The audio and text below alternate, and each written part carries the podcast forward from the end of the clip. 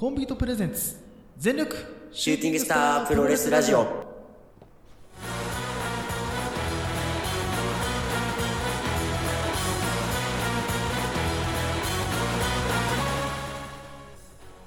全力シューティングスタープロレスラジオ。このラジオはポーターのポーターによるポーターのためのプロレスラジオです。全身で魂込めた月下大大道の時間無制限一本勝負お付き合いください。お相手長さんと。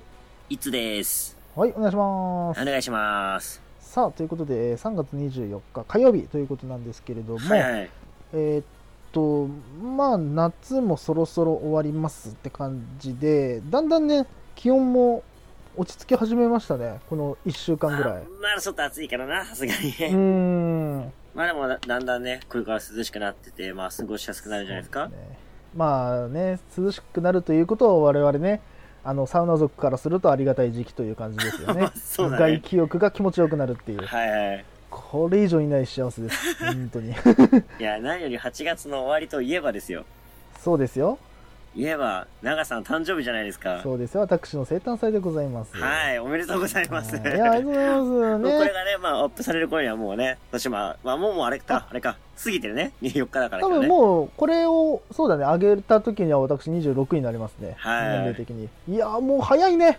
20代の後半です。いやまあいつはねもうあの一足先にね後半あを、そうですね。後半戦突入してますけど、は早いもんですね。早いもんっすね、本当に。いやーそう考えると二十歳の頃ってまだ大学2年だからでももうまだうんうん。二十歳の頃ってシューティングスターズやってねえんだよね。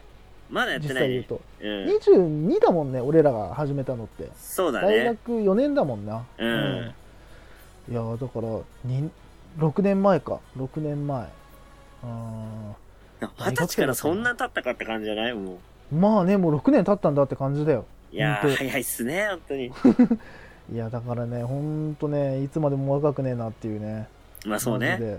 まあこういうことを言うと毎度のことながらいやいやいや26じゃんまだって言われるからね あれなんですけど、でも我々の体感からするとやっぱ二十歳から数えてもう6年ってちょっと早いんだよねい。いや早いね、本当ね。ちょっと早すぎるんだよなまあ、それだけ充実してると、ね、言えばそうなのかもしれないけども。そうね、、はいや6年ですよ本い。当、はい。まあ、26 20代もね、後半になってきましたけど、20代後半としての、この1年、抱負とかありますか、抱負そうですねまあなんつうのこのさなんつうのご時世柄でなければはいはい。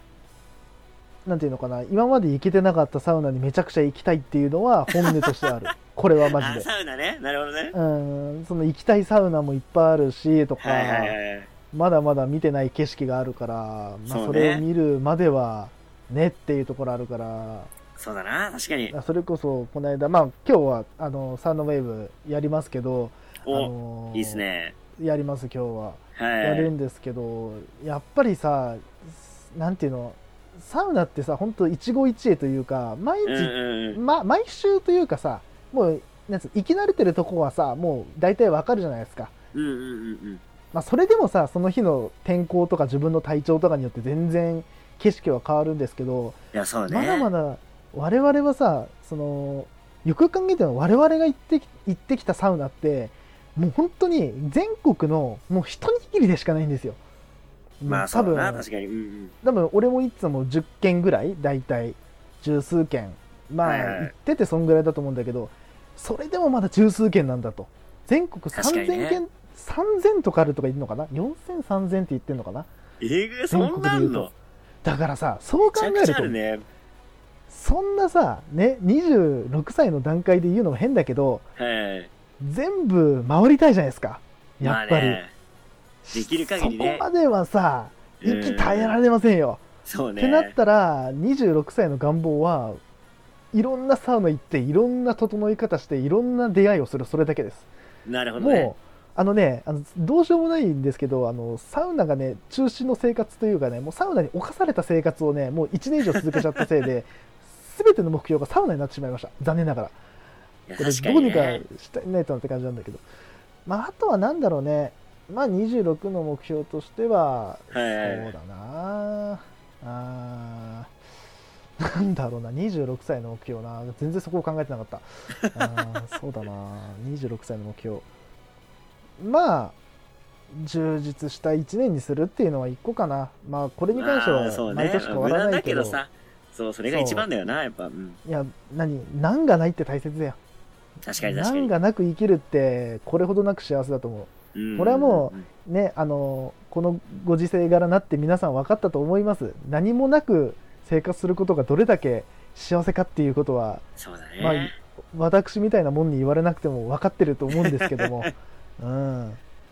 いややっぱねそれこそねまあ最近は飲みに行けなんて飲みに行くこともなくなりましたけど、そうね。ねうん。その仕事帰りに一杯飲むことがどれだけ幸せだかとか。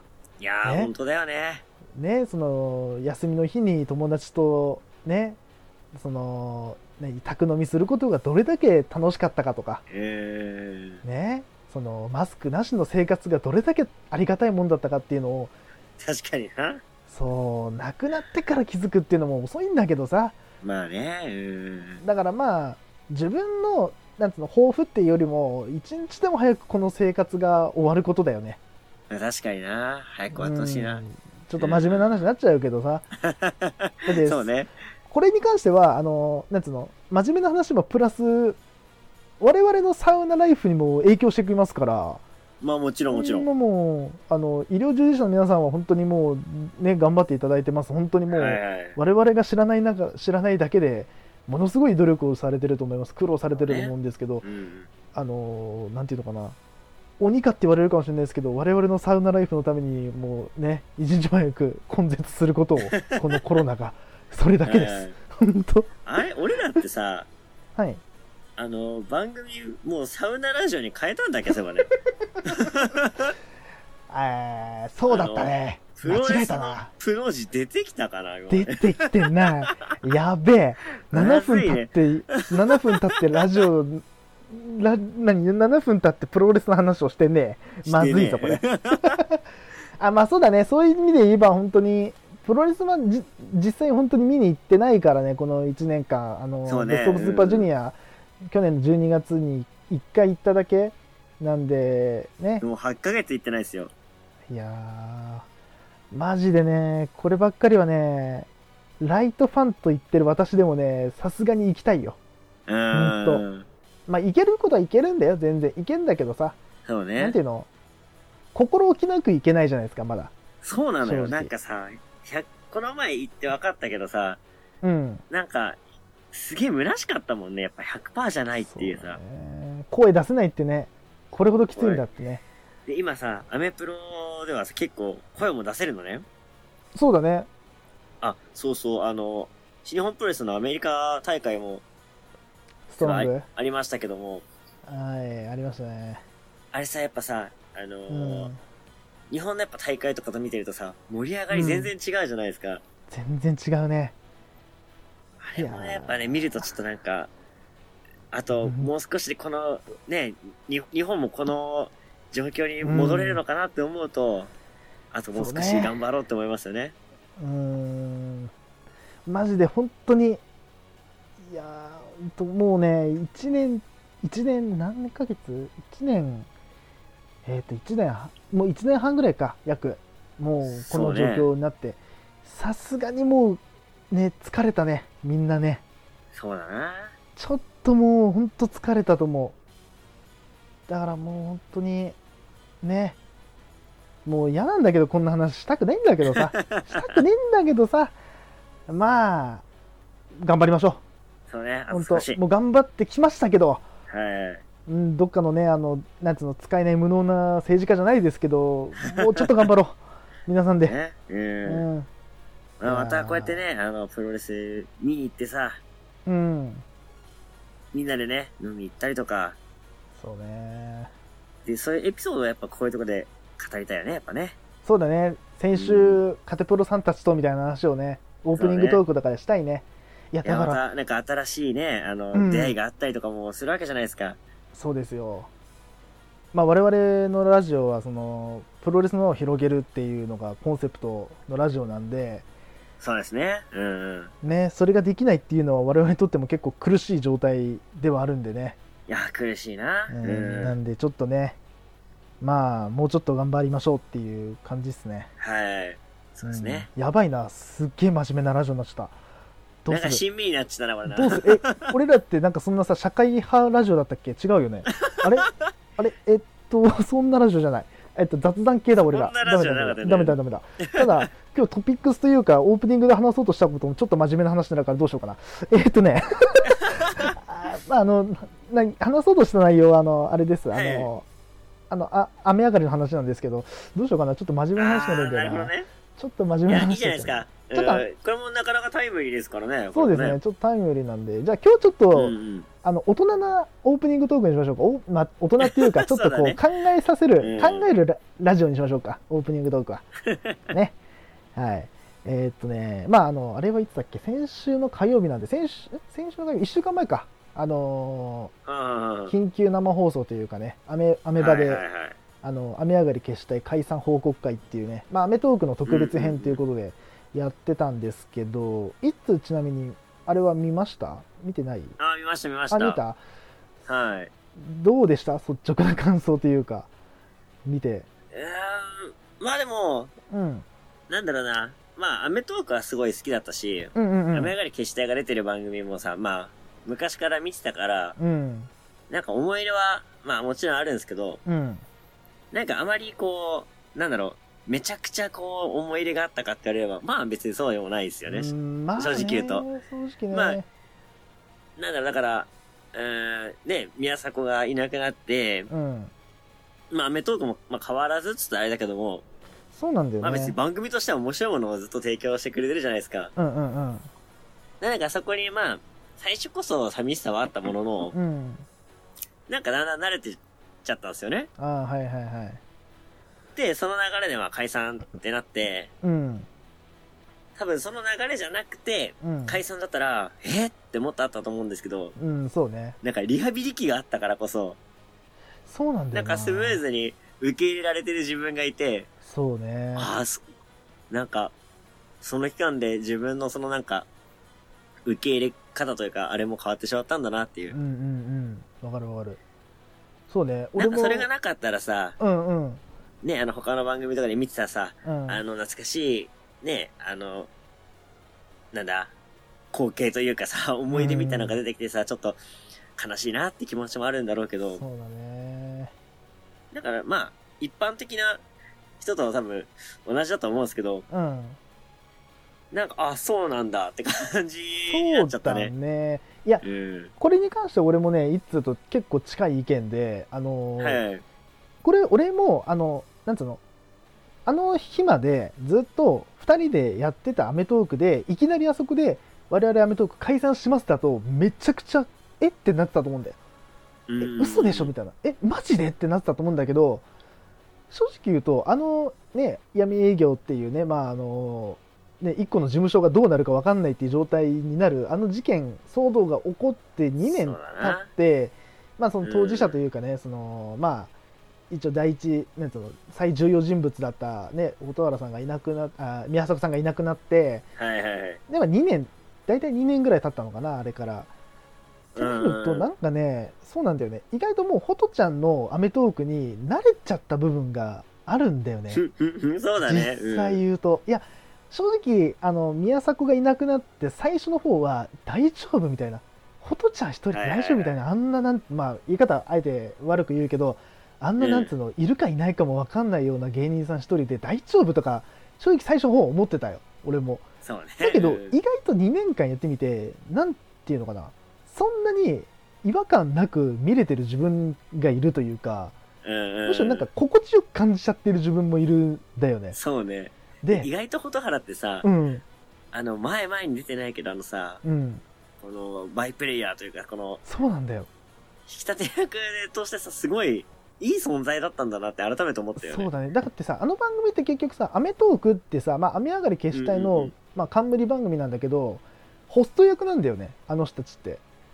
えそうね。だからなんつうのゲストでまあゲストというかその〇〇芸人のその、なんつうの？まあそのその回に応じての芸人さんが一応は主役なわけじゃんまあね。だからその主役の芸人さんをこううまく引き立ててたんだなっていうのをこの間のあの放送でなんつうの再認識されたというかうん。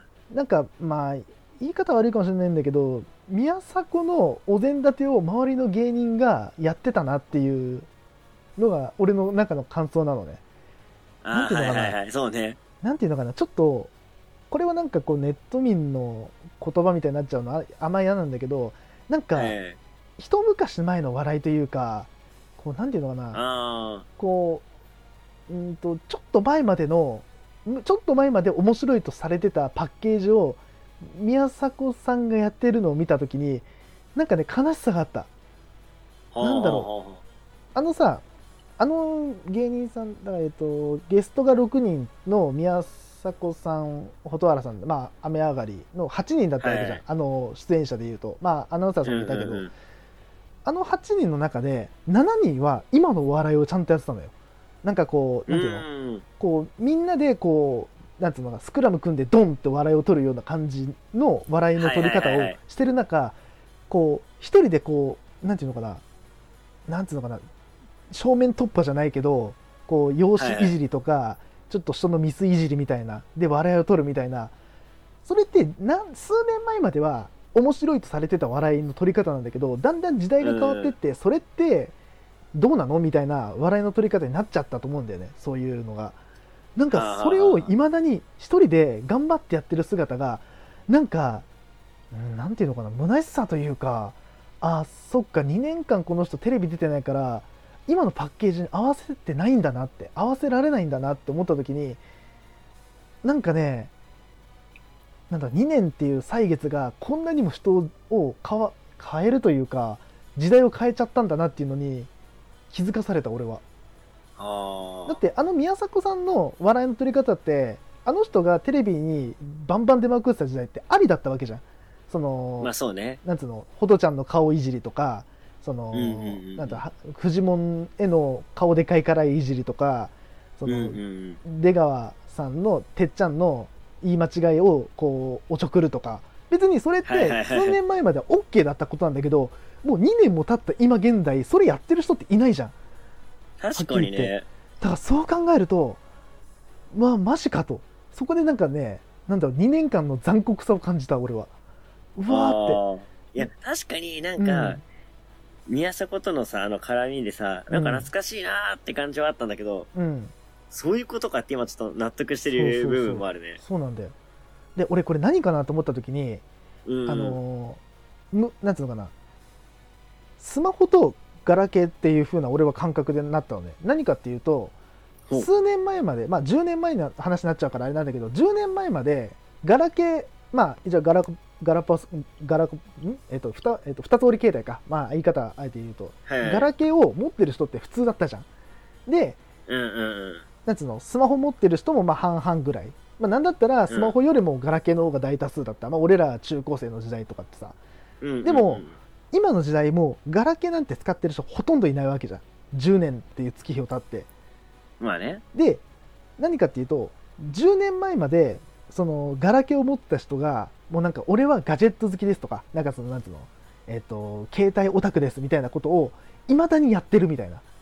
なんかこうなんつうの天気のうちめっちゃ早いんです俺みたいな。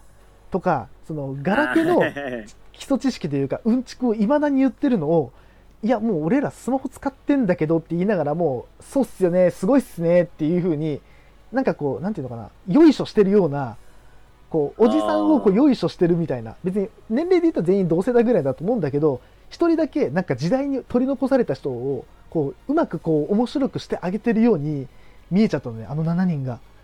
なんか見た時に。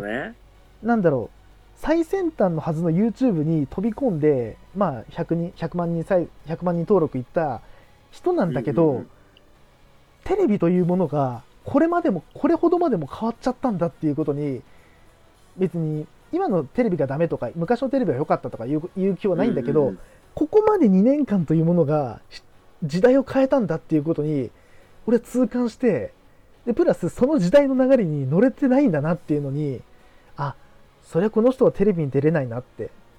ちょっとがガチでちょっとねがっかりじゃないんだよ。別にがっかりとか悲しいとかじゃないんだけどうんなんだろうな。ああそっかみたいな。なんかもなんだろうな。俺らがまあ、証明されちゃったみたいなね。そう。なんか俺らがさ、うん。久しぶりに高校に行ったら全く知らない子たちがグラウンドを駆け巡ってるというか自分たちが汗水垂らしてたあのグラウンドとか体育館を全く知らない子が使ってるのを見てあもうここ俺の居場所じゃないんだなっていうのを再認識するみたいな感覚。はあ、はあはあ、高校とか中学とか久しぶりにこう訪問しに行ったらなんかその書類の手続きとかわかんないけどなんかなんかなんかの事情で用事で行った時に全く知らない子たちがそこをこうなんつうの青春をそこで謳歌してるのを見た時にあもう俺の居場所じゃねえんだここみたいな感じになるみたいな。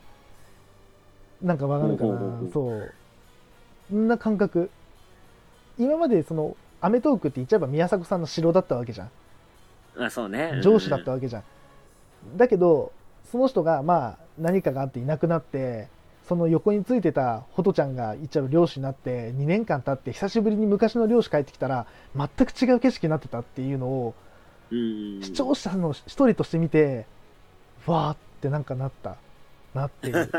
うんいやでもなんかさ、うんああ、いい言い方をしたらだけどさ、うんあの、今のさ、その、アメトークを見劣りしてないっていう、まあ、証明でもあるじゃん。そうだね正直そうだで、ねさらに言えばさ、うん。その番組がさ、また、あの、まだ今後もやるっていうのがさ、そこで発表されてさ、うん。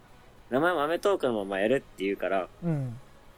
そこは前向きに良かったなっていうかさ、そうだね。あ、なくならないでよかったっていう。いやほんとそこは思った。なくならないんだってことはまず一安心だね。うん。うん。ってことはまたプロレス芸人も見れるし、そうね。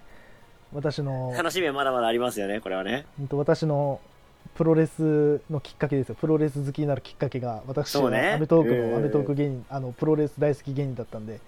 はいはい。あ。りがたいです。あれが続いてくれるっていうのは、そうだね。うん、やっぱねごめんこれ最後にするんだけどうんうんうん。3分ぐらいで終わらせるけどなんだろう。やっぱさコンビの形って様々だなっていうのをあそこで感じたなって。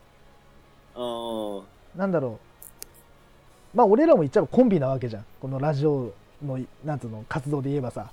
まあ俺がネタ、うんうん。俺が編集担当いつがね、まあ、ネタ担当みたいな感じでやってるわけで、はいなんだろう『アメトーーク』のあれを見た時に完全にもう2人とも全然違う芸人さんになっちゃってたなっていう。その本来であればあの2人ってか雨上がり消したいって一つの屋号を持ってる2人だったわけじゃん。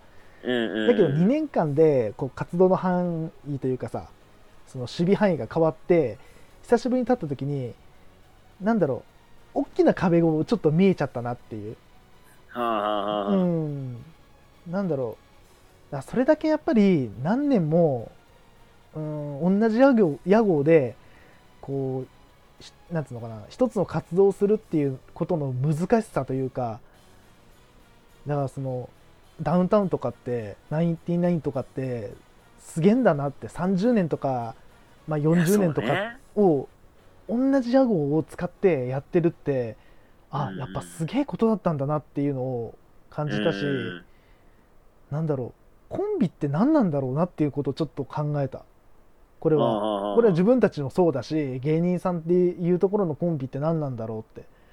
だってはっきり言ってさ家族じゃないし兄弟でもないしまあ兄弟漫才師とかいるからまあ話は別だと思うけど他人同士だったら、ね。難しいな。そう難しいところなんだけどさ俺らもそうそうだけどさ別に兄弟でもないしさ血血がつながってるわけでもないしただ友達だったってだけじゃん。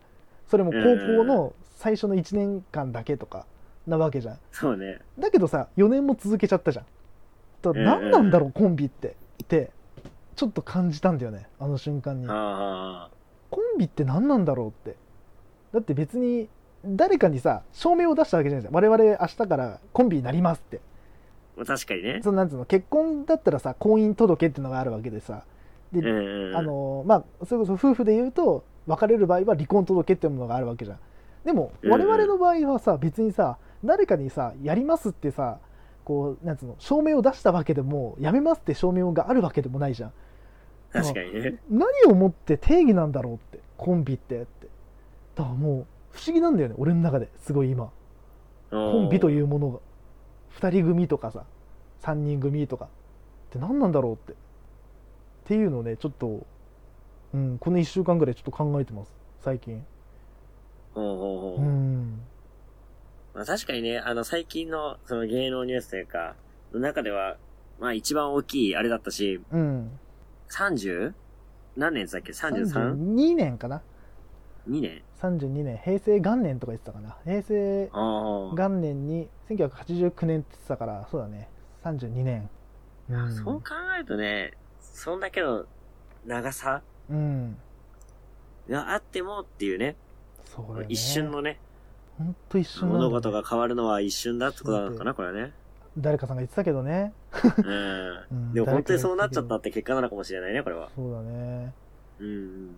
であれで面白かったのがあれのまあ言っちゃえば芸、俺はその芸人のラジオがすごい好きでさもうほぼ毎週毎ほ毎週じゃない毎日聞いてる人間なんだけどさやっはいぱあの話をするんですよ絶対に。どの芸人さんもその吉本内以外の、でやっぱえー吉本でなおかつあの二人にこうふなんつうの関わりが深い芸人さんはさやっぱあの話をするわけですよ。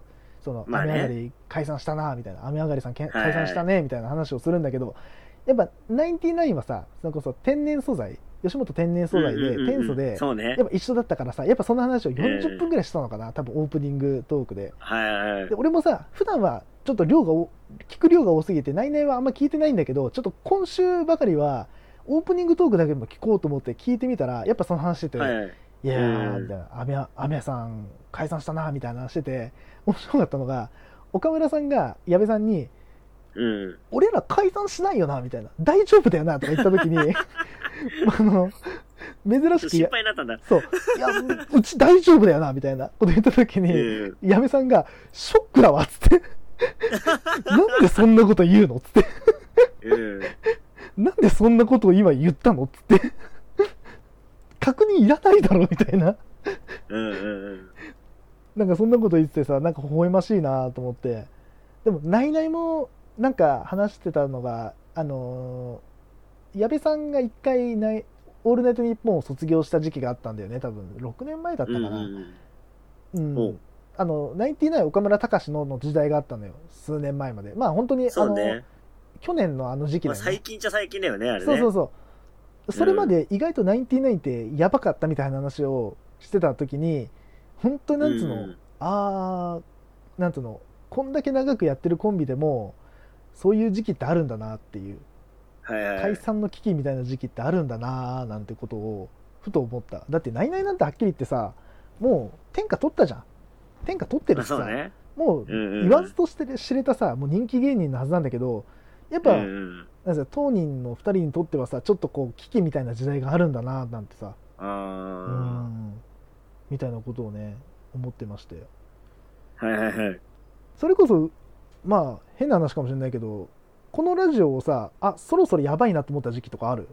そろそろもういいかなとか思った時期ってあったまあねえな。今んとこねえな。やっぱないよねうん。いや俺は正直言うとあの大学卒業とともにお互いがどうとかじゃなく自然消滅するもんだろうなと思ってたのずっとあやっぱの、お互いね、仕事とかでなんかもそうそうう、そう。できなくなる可能性もあるなって話をしてたよね。そうやっぱりこう2人のねその生活リズムがさ大学生だったから大体似たり寄ったりだから、こう収録をねカラオケでやろうぜみたいなことをやってたけど、はいはいだんだんこれ無理だろうなって思ってふと思った時に、うん。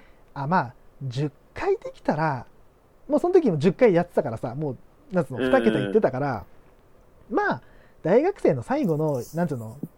まあ言い方はあれかもしれないけど暇つぶしじゃないけどさ。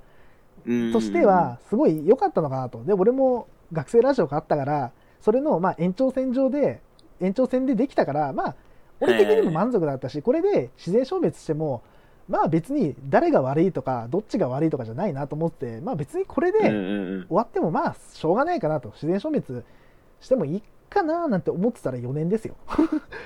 いつの間にか4年ですよ。んえあのーあのー、気づいてます？何？更新頻度上がってます？あれおかしいな社忙会人。忙しいんだけどな、一応ね、これでも。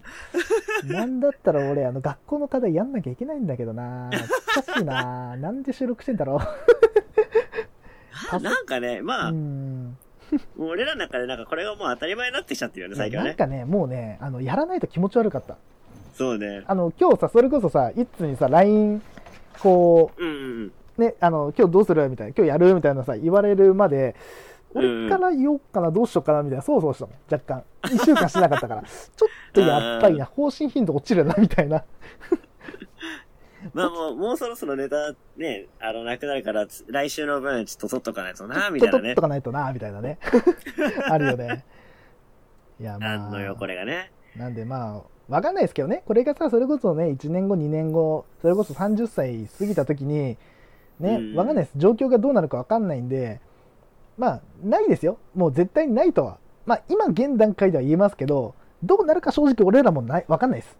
あの、雨上がり状態になる可能性もなきにしもあらずです。うんなので、今この瞬間の我々の声を聞いてください。これは、あねの、編集担当として言わせてください。あの、うんいつまでもあると思わないでください、このシューティングスターラジオが。本当に。あうん。今、この皆さんに届けてる声は今しか聞けないと思うんで、それこそ内容だってね、それこそ1年後になったらもう、1年後なんだったら、1ヶ月後になったら、もう風化してる話だろうし、あ、確かにな。うんだから、、あの、まあ、後ででいいやで、ちょっと聞かないでほしいかなって。